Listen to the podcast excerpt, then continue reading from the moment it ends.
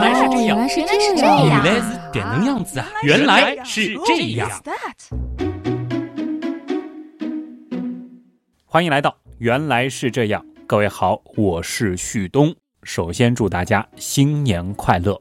而这一期的搭档是谁呢？大家好，我是珊珊。哎呦，这是过了个年，人手又不够了，又得把撰稿人拉过来了，是吧？大家好，我是子琳。哎，年终盘点的时候说过，女神年初就会回归，真的是这么快吗？大家好，我是花花。哈哈，是不是很惊喜、很意外啊？当然，这种情况目前暂时不太可能啊，估计二十年后有点可能，或者不凑巧，这一期又是我旭东一个人和大家叨呢。其实啊，正在收听这期节目的你。在更新之前呢，同样也是没有办法来预测这一期原来是这样，到底是谁来和我搭档的？可是这一点其实早在我录节目之前就已经能够确定了，记住这条信息。而正如去年的最后一期节目所说的，一切似乎又都是命中注定，可我们就是无法预测。那今天的搭档到底是谁呢？我们来看看命运。是如何安排的吧？哟，这个开头啊，哎呀，说什么好呢？二零一九年一开年就在这里故弄玄虚，哎呀。祝大家新年快乐啊！我是水兄啊，欢迎水兄啊。那其实也不是故弄玄虚嘛，这不是去年年底咱们就挖了个大坑来跨年，先得通过这样一个小情景给大家来回回课嘛。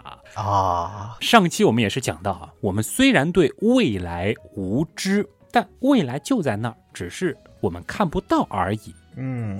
实际上，世间的一切莫不如此。嘿嘿，那就像是开头的那个例子那样，在节目更新之前呢，你是没有办法预测本期我的搭档是谁的，但似乎啊，他却早已确定。这算是个比较通俗的解释吧？啊，这个我就配合你一下。那么，我们科学一点啊来说，这到底是什么意思呢？我们平时其实很喜欢用抛硬币的例子来说明未来的并不确定啊，你是没有办法在硬币落下之前判断哪一面朝上的。确实，这只是给出了一个概率。嗯，而今天呢，我们要把这个抛硬币的实验啊，先稍稍做个小改动，我们来说明啊，在所谓的决定论的思想当中，这个未来它是确定的。哦，你想怎么改？假设啊，有这样一个全封闭的盒子，我们呢没有办法观察到里面的任何情况。嗯，黑盒测试啊，就是说我们对其内部的情况啊是一无所知的。嗯，呃，有点类似薛定谔的猫那种盒子，对不对？是。那么这个盒子呢，有一个入口和出口，我们把硬币从入口扔到盒子里去，然后呢，它会从出口掉出来。这个时候呢，我们来观察硬币的情况。嗯。结果会怎样？结果呢？有的时候是正，有的时候是反，当然也有的时候可能会出现连续几个正，还有的时候呢会出现连续几个反。反正呢，随着扔的硬币数量越来越多啊，就是又有正又有反的这种看上去挺随机的情况。我以为你这个盒子有多厉害，还不是跟直接抛硬币没什么区别啊？我以为你落下的时候它会立在那儿。没错，那其实为了确保结论的可靠呢，我们又重复了许许多多次这个实验，而且呢还不死心啊，招募了很多的刀友在不同的地方做这个扔硬币的实验。总之呢，大量的实验结果啊也显示，往盒子里扔硬币，它出来的到底是正还是反，好像没有一个规律可循。确实啊，这应该是比较严谨的。那根据这样的结果来看啊，用这个盒子来掷硬币，和之前我们凭空的抛硬币一样啊，结果都是随机的。对，我们都是只能啊用概率来描述它的状况。是，那估计水兄和刀友都很好奇啊。这个盒子里边到底是一个什么样的情况呢？啊，我们把这个盒子打开，这个时候啊，我们惊讶的发现，盒子里面呢住着一个小精灵，而他手里呢拿着一张写着一个无理数的纸条。嗯，这难道是新的神兽旭东的小精灵？这不是住了一个其他什么东西啊，就是一个小精灵。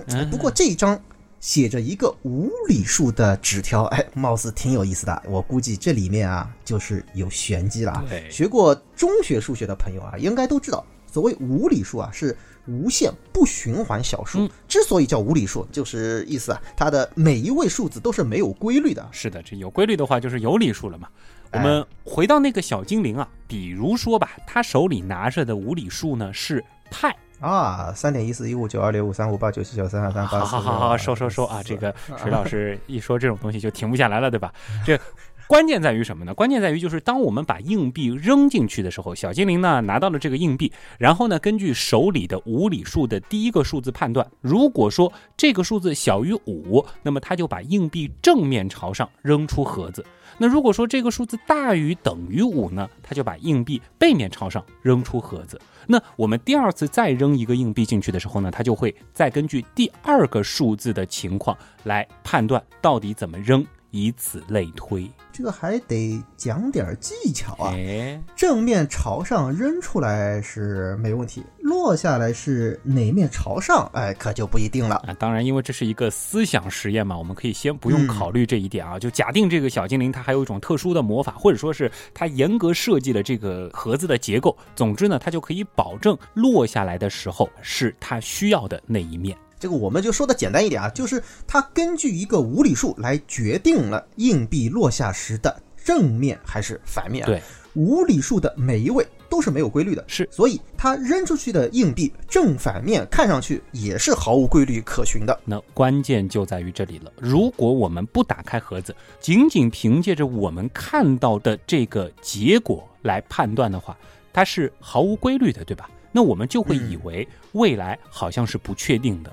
而实际上呢，如果我们打开盒子，知道小精灵是按照哪一个无理数来决定硬币的正反面，那我们就会发现，这看上去原来是不确定的未来，其实是可以预知的。哎，只是我们不知道它所遵循的规律是什么而已。哎呦，这厉害了啊！这个感觉突然明白这一期是上一期的一个延续啊。哎，也就是说，这是一个有着注定命运的硬币。对，但是由于我们并不像拉普拉斯妖那样全知全能，所以啊，就导致啊，它看上去是不可预测的。嗯，这就是上一期的核心思想。作为愚蠢的人类，我们只能判断一件事情是不可预测的，但是却没有办法判断它究竟是已经确定但不可预测，还是根本就是不确定的。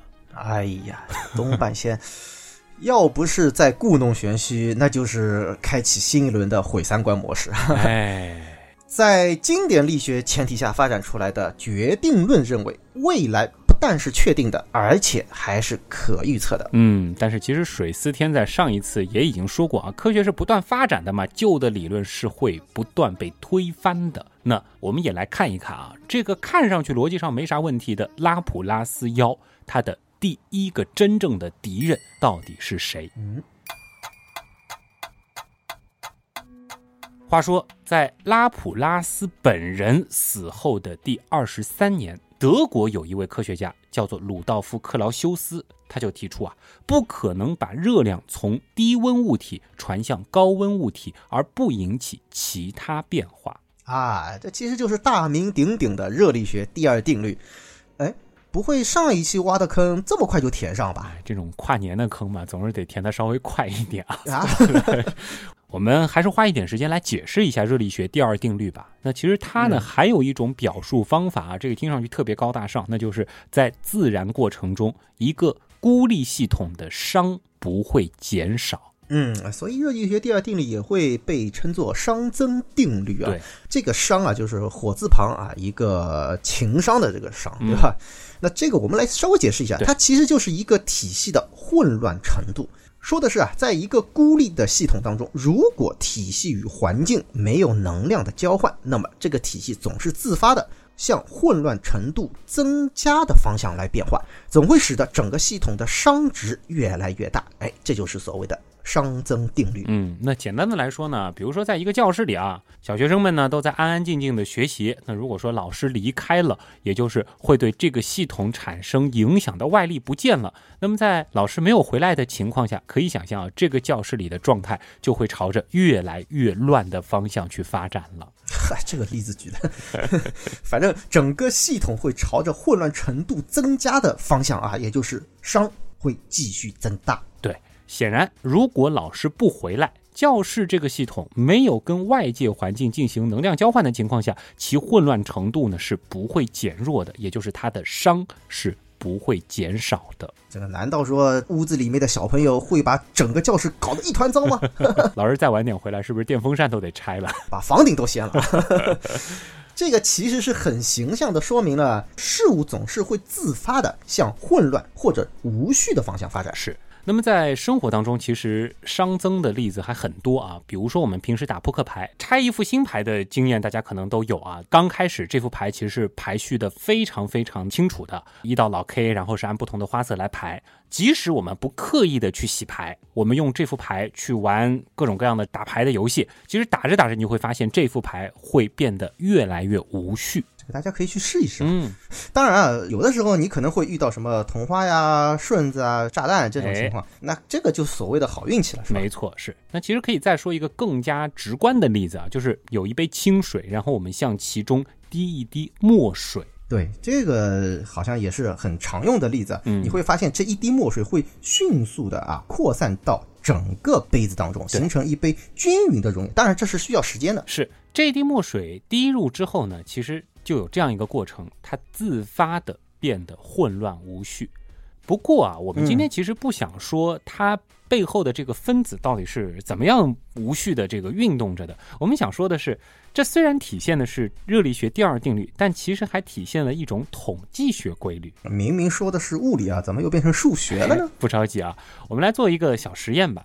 大家有空的话呢，也可以和我们一起来做一做啊。我们拿出两个箱子 A 和 B，那么再拿出编号分别为一二三四的四个小球，我们可以将每个小球放进两个箱子里的任意一个。那么每次放球呢，都是随机任意的。大家呢可以借助硬币或者是骰子啊，来辅助我们达到这种随机的状态。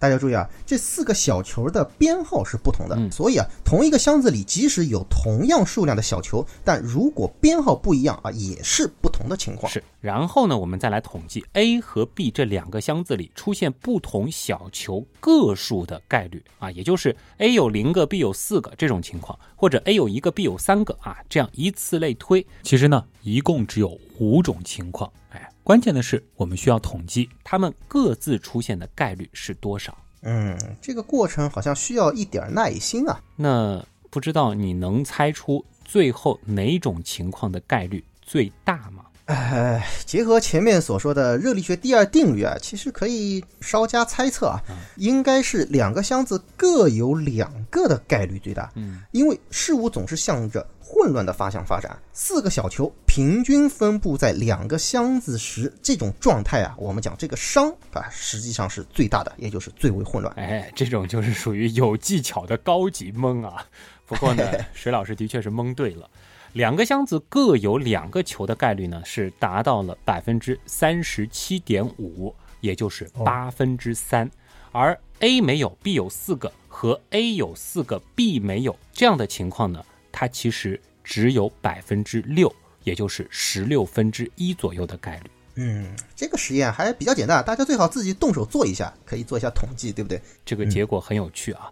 那么嗯，如果大家实在做不出这个结论呢，也没有关系啊，可以直接在我们的订阅号“刀科学”的后台回复关键词“小球”，我们来获得具体的这个统计的结果啊。哎呦，高级的啊，这个植入也是越来越娴熟。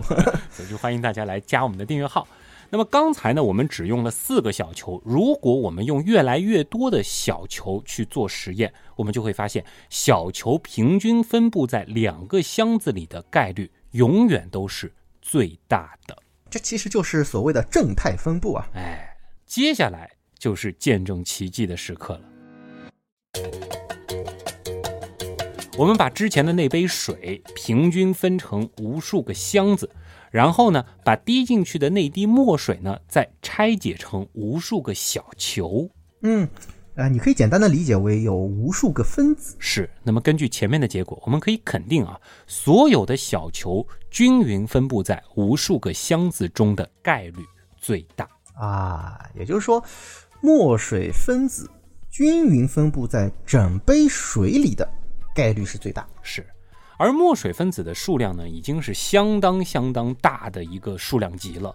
这个时候呢，我们几乎可以认为，这些小球它一定会均匀分布在所有的箱子里，墨水呢必然会在水中形成均匀的溶液。嗯，高，实在是高。东半仙居然用概率来解释热力学第二定律，哎呦，这其实也不是我解释得了的，我们呢只是形象的给大家来讲出来而已，方便大家去理解。所以呢，我们可以说，并不是咱们的世界本身偏爱混乱和无序，而是混乱和无序它有更大的概率存在罢了。嗯。哎，可以这么说啊，哎，下次教室里面没有老师的时候啊，如果同学们变得混乱无序，哎，这个是不是就可以用这个观点来 算是一个理由啊？这可不能说是原样里说的啊，否则之前在班上推荐原样就前功尽弃了，是吧？但是不管怎么说，混乱无序的确是有更大的概率存在的。当然，我们也不能排除例外，对吧？毕竟也会有那种极其罕见的班级，这老师不在和老师在一个样，不是吗？哎，你怎么能说极其罕见呢？不能这样啊！不过呢，这个我读了那么多年的书啊，当然也教了那么多年书，那么好的班级的确是少之又少，就是没遇到过吧。但是估计啊，所有的老师都向往着这种逆天班级的存在，是不是？哎，其实啊，这背后。也还隐含着热力学的原理，这都可以啊。那么好，我们继续热力学啊。来，为什么呢？就是因为即使熵啊，所谓的混乱程度必然会增加，但是呢，我们还是要尽可能的吸收能量，摆脱熵增加的结局。嗯，怎么说？虽然说孤立系统的混乱程度总会自发的增加，但我们却总是对熵减少的方向，也就是负熵，充满向往。比如说，我们希望教室里的同学更加安静有序，打牌时抓到的牌面，我们也希望有更多的顺子和炸弹等等，对不对？对，其实所谓富商啊，也就代表着有序。这听上去，从我们的直觉或者说我们日常的理解来讲的话，应该讲也是有道理的，因为我们好像都比较渴望着有序，对不对？对。不过从物理上面来讲啊，这是需要借助外力的，而不是一个孤立的系统自发的可以做到。没错啊，这很重要。放到教室呢，那就是行为规范和老师的管教了；放到打牌上呢，你也许就得靠作弊了，对吧？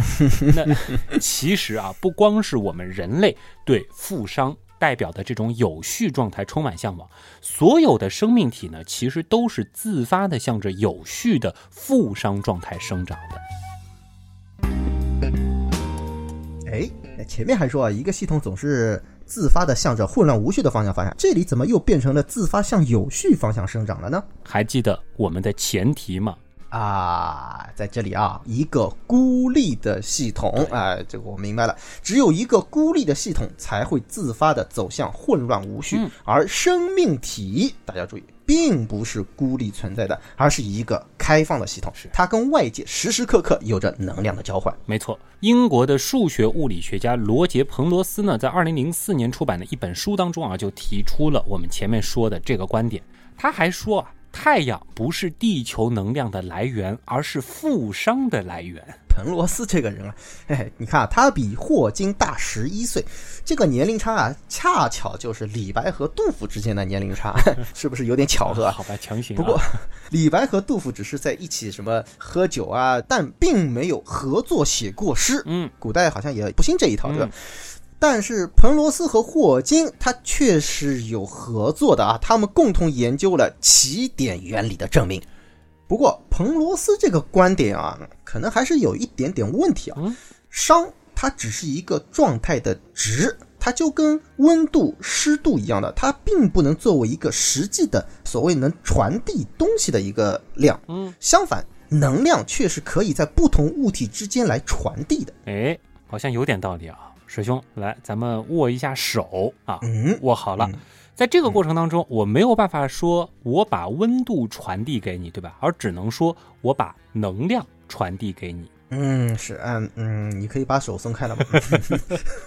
彭罗斯想表达的意思其实是，太阳通过向地球辐射能量来帮助地球上的万物向着有序的负伤状态生长。嗯，这个讲的稍微有点高能和抽象啊。哎，首先呢，万物啊，也就是我们指的生命体，是一个完全开放的系统，它会自发的向外界吸收能量。比如说，一粒种子种在土里，它会从周围的环境中吸收水分、养分、空气啊，甚至紫外线，这些呢都是外界环境给它的能量。生命体也就是这个开放系统中吸收能量的过程，它完全是自发的。没错，吸收了能量之后呢，它就会把原来那些无序存在的水分子、养分颗粒、气体颗粒等等，转化成有序的植物。那么这个开放系统的熵就减少了。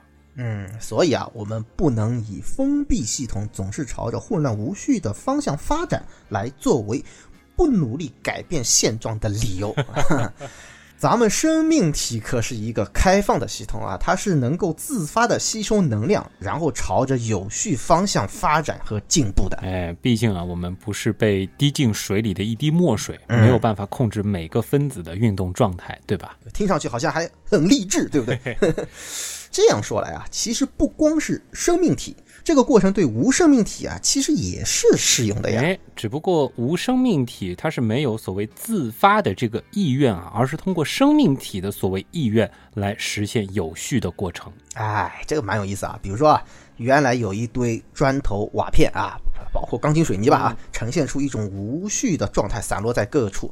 但是啊，通过生命体啊，比如说人类啊，或者说其他的一个什么小动物啊，或者啊，它有意识的会注入一种能量，然后呢，它们就会朝着有序的方向发展。比如说，人可以把这一堆砖头瓦片来变成一座楼房，对不对？那这样的话，看上去啊，它的熵值就减少了。哎，其实呢，这也代表了一种熵减趋势的观点啊。那么这种观点就认为，正是因为有生命体和人类的存在，所有的生命系统和人类社会的发展呢，都是朝着有序化的方向不断发展。不过，虽然生命体会自发朝着有序方向发展，但是整个系统中的熵值却总是趋于平衡的。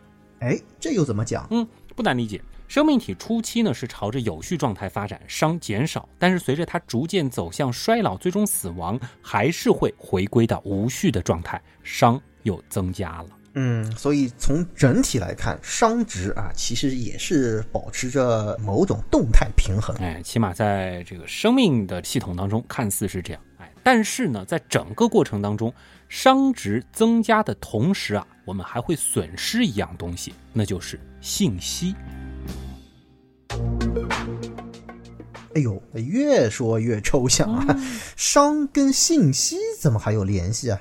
我们再回到最初那一滴墨水和那杯水当中啊，在墨水滴进去之前，我们还是拥有墨水里每个分子的位置信息。可是呢，随着墨水的扩散，它最终成了一杯溶液，熵值增加到了最大值，那我们也就完全失去了开始滴入墨水的信息。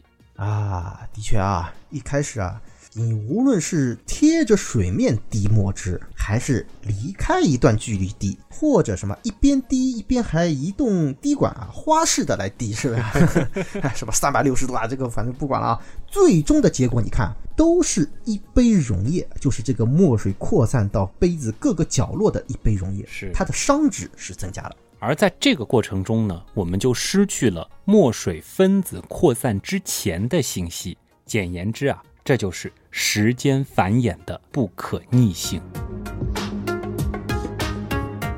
熵值增加，信息丢失，我们无法根据你现在的这个情况来推知过去。是，就好比我们看到一堆腐烂的东西吧，我们没有办法准确的判断它之前到底是什么样子的。嗯还记得我们上期提到的决定论中的那列地铁吗？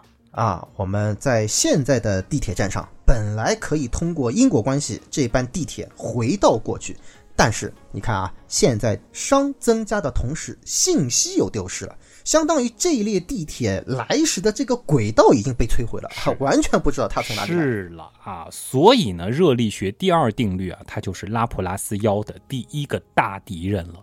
由于信息的丢失，它没有办法通过事物现在的状态来推知过去，使得我们没有办法从现在的果来推知过去的因。嗯，我们再也无法推知过去。那么问题来了，我们是否又能预测未来呢？那接下来呢，拉普拉斯妖又遇到了第二个大敌，那就是混沌。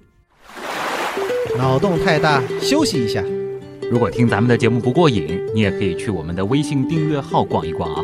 与节目有关的更多知识干货，每周节目的 BGM 歌单，还有趣味猜题闯关都在那里了。微信订阅号搜索“刀科学”，刀是唠叨的刀。别忘了还有天文茶餐厅，稿子上好像没写这句话。嗯。那接下来呢？拉普拉斯妖又遇到了第二个大敌，那就是。混沌，哎呀，这大半夜录节目啊，这个提到馄饨啊，我就有点饿了。不是抄手啊，这不是馄饨，那个馄饨啊。这现在大家印象最深刻的可能就是那个蝴蝶效应，是吧？那不过，其实混沌理论早在牛顿经典力学的时候啊就已经被提出了。当时啊，牛顿使用万有引力方程，正确的预测了两个相互吸引的天体的运动规律。哎，但是如果有三个天体，它们的运行轨道是怎样的？这个牛顿呢也没能给出答案。嗨，这其实就是大家耳熟能详的所谓三体问题。哎，一直看到留言区啊，有刀友跟我说讲讲三体吧，讲讲三体吧。咱们现在算是填坑了，对吧？嗯，是。哎哎哎，你这个 耍赖啊！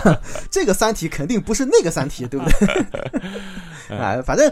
这个三体我是比较熟啊，这个问题啊，实际上我们就是要来讨论什么东西啊？讨论了这个三个可被视为质点的天体啊，它们就是拥有质量啊、初始位置和初始速度，那么相互之间啊存在着万有引力的作用下，它们的运动规律啊是非常非常困难。嗯，这个并不是简单的去理解，比如说太阳、地球、月球这样的这个三体啊，会复杂的多。哎，哎可是呢，这个问题科学家们呢是纠结了两百多年都没能够得出结果，直到一八八九年，法国数学家、天体力学家亨利·庞加莱，他发现啊，三个自由质点的轨道在长时间尺度下具有不可预知性，于是呢，庞加莱便给这种现象起了个名字，叫做混沌。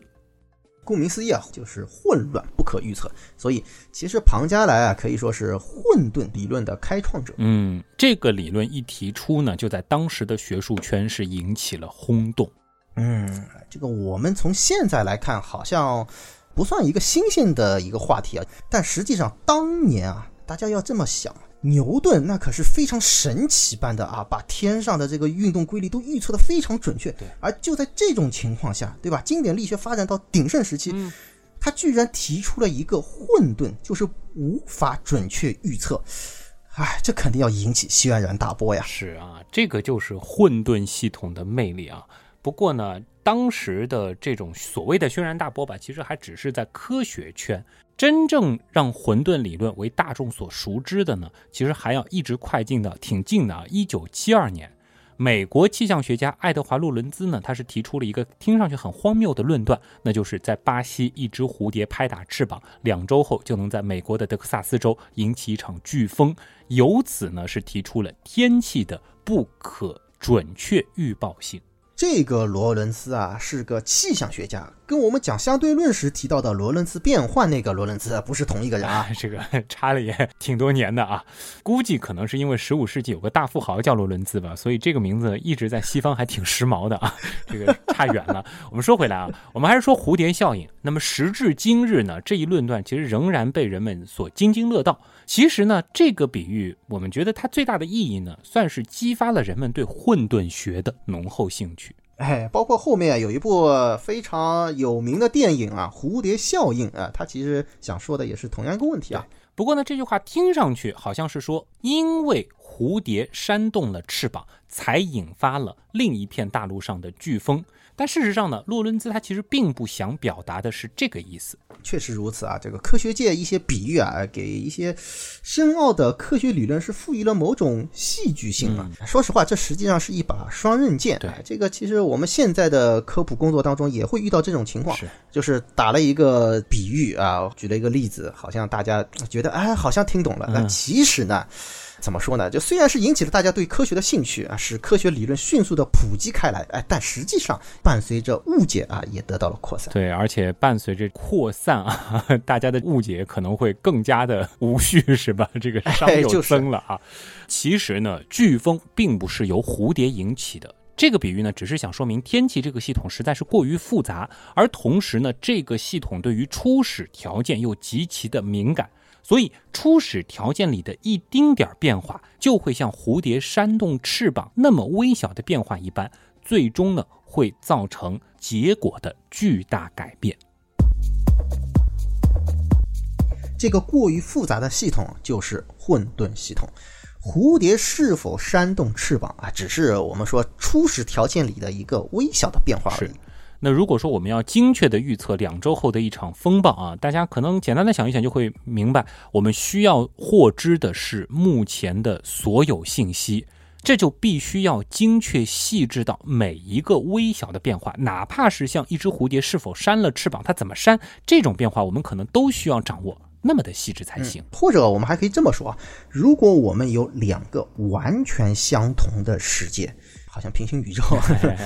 它们之间唯一的区别就在于，一个世界里某只蝴蝶没有扇动翅膀，而另一个世界里那只蝴蝶哎扇动了一下翅膀。那么两周以后，这两个世界里气象的差距啊，将是颠覆性的。嗯，现在看上去好像觉得有些不可思议，不着急啊，听下去你就会明白了。这个理论它起源于洛伦兹在计算机上用他所建立的微分方程模拟气候变化的时候，偶然间发现输入的初始条件，即使只有极其细微的差别，都会引起模拟结果的巨大变化。嗯，那么什么样的系统会对初始条件极其敏感呢？我们举一个小例子啊，这个也是一个挺经典的心灵鸡汤吧。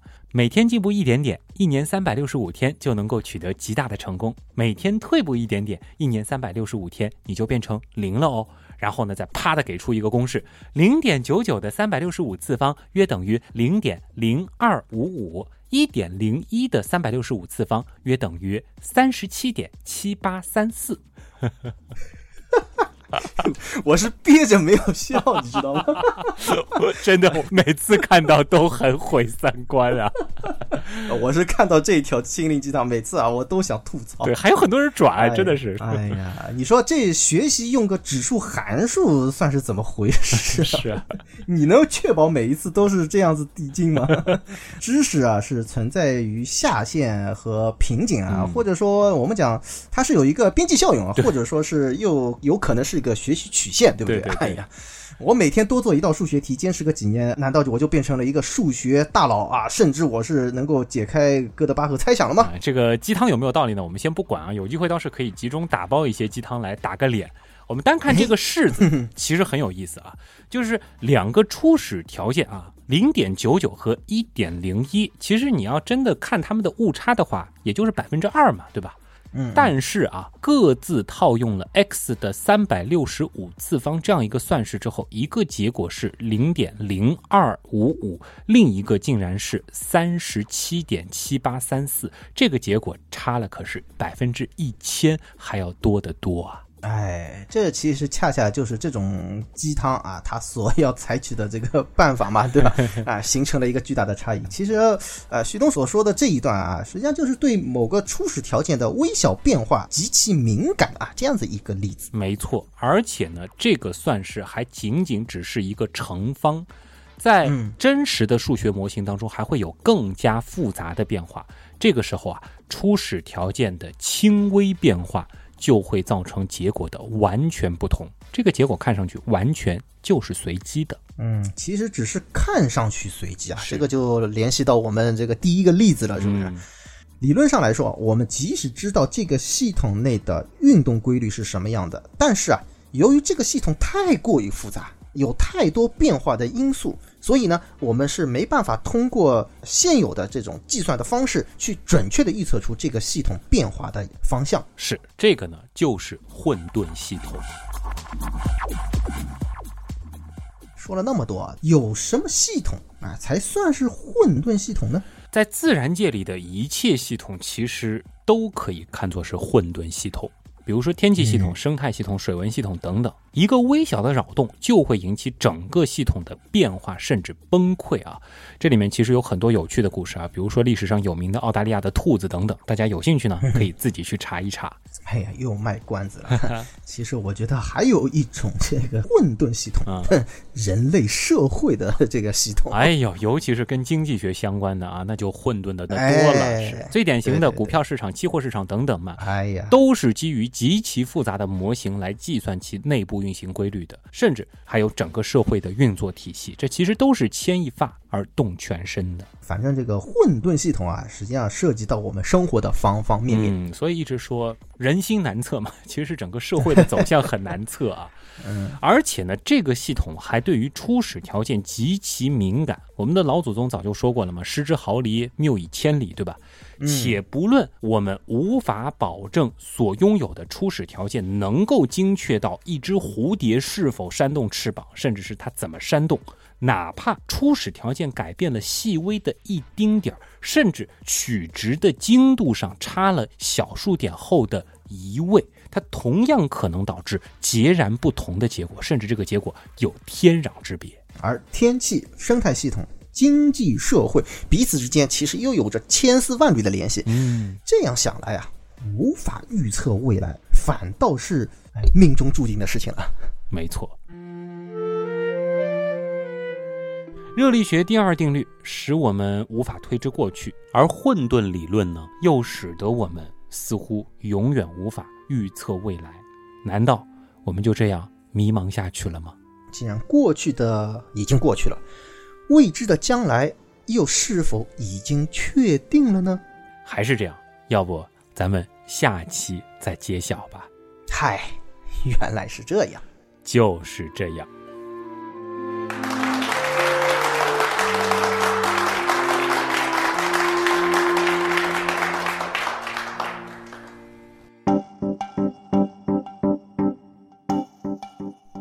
啊。开年第一期啊，不知不觉好像又高能了啊！这通常开年第一期还是要稍稍高能一些的啊。但是我觉得，如果从听感上的话，这一期应该不会让大家特别的抗拒吧？但是会有很多让大家好像听上去有些困惑的地方啊。确实，因为毕竟已经涉及到了什么热力学第二定律啊、熵增啊、混沌啊这些东西呢，本身就是物理学当中应该说是比较难以理解的一些概念啊。当然，我们也使用了一些例子。来试图嗯帮助大家来理解，但是也不得不说啊，就像我们在讲到相对论的时候啊，量子力学的时候，就是某些例子它可能确实会存在的一些问题啊，并不是特别的合适啊，比如说。班级里面的 小朋友，没错。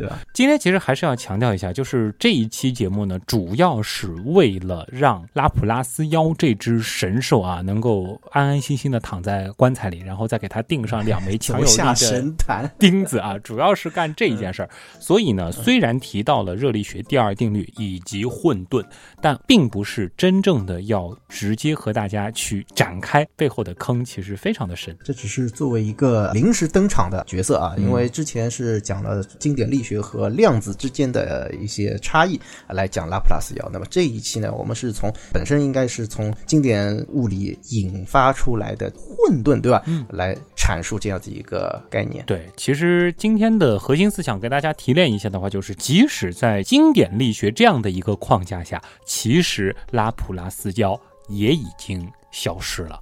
更不用说后来发展出的这个量子物理啊，真的就是让这个拉普拉斯要 蒸发到不知道到哪儿去了。今天的这一期呢，其实也是上一期的文案作者啊，大家非常熟悉的珊珊供的稿。那同样呢，他这次也是有一段自己想说的话，我们也来听听撰稿人想说什么。三体人在封锁地球科技发展时。用质子锁死了理论物理研究，物理几乎是一切事物的基础。即便我们思考的是人生命运这样虚幻的哲学，居然也能用物理来解释。写这个系列时，我感觉自己好像用哲学这条丝线串起了物理的珍珠。那些回不去的过去和看不到的未来，差点让我迷失了自我。不过，罗曼·罗兰说过一句话：“世界上只有一种真正的英雄主义，就是认清了生活的真相，还依然热爱它。”所以，二零一九年。让我们爱生活，爱原样，一起继续努力吧。回首二零一八，我最大的收获就是认识了旭东，倒并不是因为他是十八线网红，相反，我觉得旭东是一个非常普通的人，经常会遇到烦恼，也经常会对未来迷茫，但就是这样一个普通的人，能坚持做一件有意义的事，长期而持续的做，遇到困难仍不言放弃。所以，我们能帮他的就是把原样推荐给更多的朋友，帮他实现做原样的目的，让更多的人喜欢思考，爱上科学。感谢珊珊这段很煽情的话啊！那当然呢，也欢迎大家关注珊珊的订阅号，在订阅号里面直接找珊珊啊。第一个山是一座山的山，第二个山是珊瑚的珊。再来说一下承接上一次的年终盘点啊，有一些后续的事情，我们呃做几个通知啊。一个呢就是年终盘点的时候，其实提到了这个刊物系列啊，大家也可以关注一下刀科学的订阅号。那么在下周我们就会正式的开始。炒以前的冷饭，同时呢，欢迎大家来帮我们做刊物啊。呃，刊物呢都是有奖的，具体的规则呢也会在每一篇的推送下面。这件事情啊，应该讲对原样的发展来说啊是非常重要，所以说呢，在这里呢也是啊恳请各位啊来为我们助一把力。嗯，是的。同时呢，年终盘点啊，包括之前参与年终盘点的时候，我们也说了会有这个明信片啊，因为明信片呢之前是寄的差不多了啊，正在赶制当中啊。这个 下周开。始呢会正式的邮寄啊，这明信片能不能收到呢？这个是随缘的。那么年终礼物的前五名啊，我们呢也会在下周啊开始正式的快递，到时候呢大家查收就好。另外呢是在去年的倒数第二天吧，十二月三十号的时候。我们的这个 原样号啊，正式上线销售了啊！一共是这个对外销售了九十八个盘子，因为当时也说了，前二十个编号呢，我们是想作为以后如果是比如说做活动啊，同时呢也有一些对原来是这样，其实做出过这个很大贡献的这个刀友，我们想作为一个福利性质的这个编号啊，所以呢，我们总共是上线了九十八个。那么很快啊，好像在几天的时间里面就。一抢而空了，哦，那么快！哎，这个的确是非常受到大家的这个欢迎啊！有很多的朋友也在问，还有没有后续的这个原样号推出？当然，也有一些朋友可能是出于送人的需要，他可能想要这个没有编号版的原样号，有没有？那这个的话，我们也会根据大家具体的这个需求的情况，我们会汇总，然后看看是不是能够联系厂家啊，再做一批，或者是开发一些这个新的配色啊。这个总之等通知吧。这个原样号啊，那么受欢迎，应该讲也是意料之中的事情啊。啊，我觉得大家可以围绕这个原样号再做一些文章啊，这个 发挥一下这个 PS 的技能，对吧？搞些比较好看的这些图片啊。哎，真的是很有意思啊。比如说以后这个我们去什么。侏罗纪啊，或者说是 什么呃，再游白垩纪啊，诸如此类的，这个都可以有原样号 这种植入是吧？大家这个可以脑洞一下啊，可以把这个图片发送给我们，我们觉得非常有趣的话，到时候可以办个活动嘛，是吧？对对对，然后外人就不知道，一看，哎，这什么鬼？这反正这个趁机就安利了是吧？原来是这样，刀友才懂的梗啊，我们还是需要一些社群文化的嘛，是吧？哎，说到社群呢，我们原来是这样的第九个大群啊，牵牛。群也是在年前开放了，那么依然是敞开大门，欢迎大家的加入啊！现在其实也有五百多位刀友在里边畅聊科学了啊，同样是欢迎更多的喜欢原来是这样的朋友们进入到我们的原样刀友会，直接在 QQ 群搜“原样刀友会牵牛”就可以了。常规安利，自然也免不了安利水兄的天文茶餐厅啊。这个喜欢天文的朋友啊，可以来关注天文茶餐厅啊。嗯最近也是天文或者是航天的事件是不断啊，这个水兄也是持续的在关注。嗯那么大家也可以到我们茶餐厅呃来看一看、转一转。是最近有好多探测器啊，都是传来捷报啊啊，我们同样是需要去关注一下的。那么水兄的天文茶餐厅呢，这绝对是第一手的原创的这个资讯啊，都是干货对对对，啊。对，有的时候还还有直播啊。哎，这个是的，原来是这样的官方订阅号，大家也很熟悉了啊，就是刀科学，刀是唠叨的刀。那么如果说想关注主播们的这个个人生活啊，或者说是一些其他方面的这个动态，呃，又或者是直接想私信联系主播呢，其实比较方便的另一个途径就是微博嘛，对吧？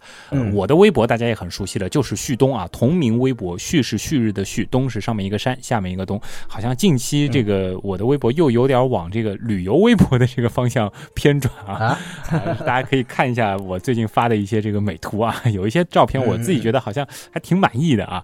嗯，哎呦，这个水兄的微博呢比较长，但是直接搜 BD 四 AKC 应该可以比较精准的搜到。对，这个是全球唯一的一个呼号，这个没有重复的。呃，当然呢，现在还免不了再安利一下我们的原品店啊。除了大家可以去原品店看一下已经售罄的这个原样号的 这个信息之外呢，其实我们之前一直推的星球盘呐、火箭杯啊，包括这个飞碟罐等等啊，其实都是在销售当中的。包括少年时的过刊啊，大家呢同样都可以去了解一下。找微店最简单的方法就是在刀科学订阅号点周边这个按钮。嗯，我们衷心的感谢所有通过各种方式支持和帮助过原来是这样的朋友。嗯，原样的发展真的离不开大家。我是旭东，我是水兄，代表本次节目的撰稿人珊珊，感谢各位的收听，咱们下周接着聊。拜拜。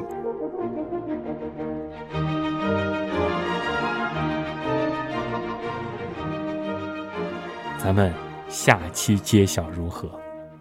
啊，原来是这样你还是来一句就是嗨，原来是这样吧，就是这种感觉，啊！行，嗯，还是这样。嗨，哎，对对，不要不要不要太激动，你就正常的，不要太你要你要跟着我的这个语气来啊，就是那种好，嗯，还是这样，要不咱们下期再揭晓吧，嗨，原来是这样。就是这样。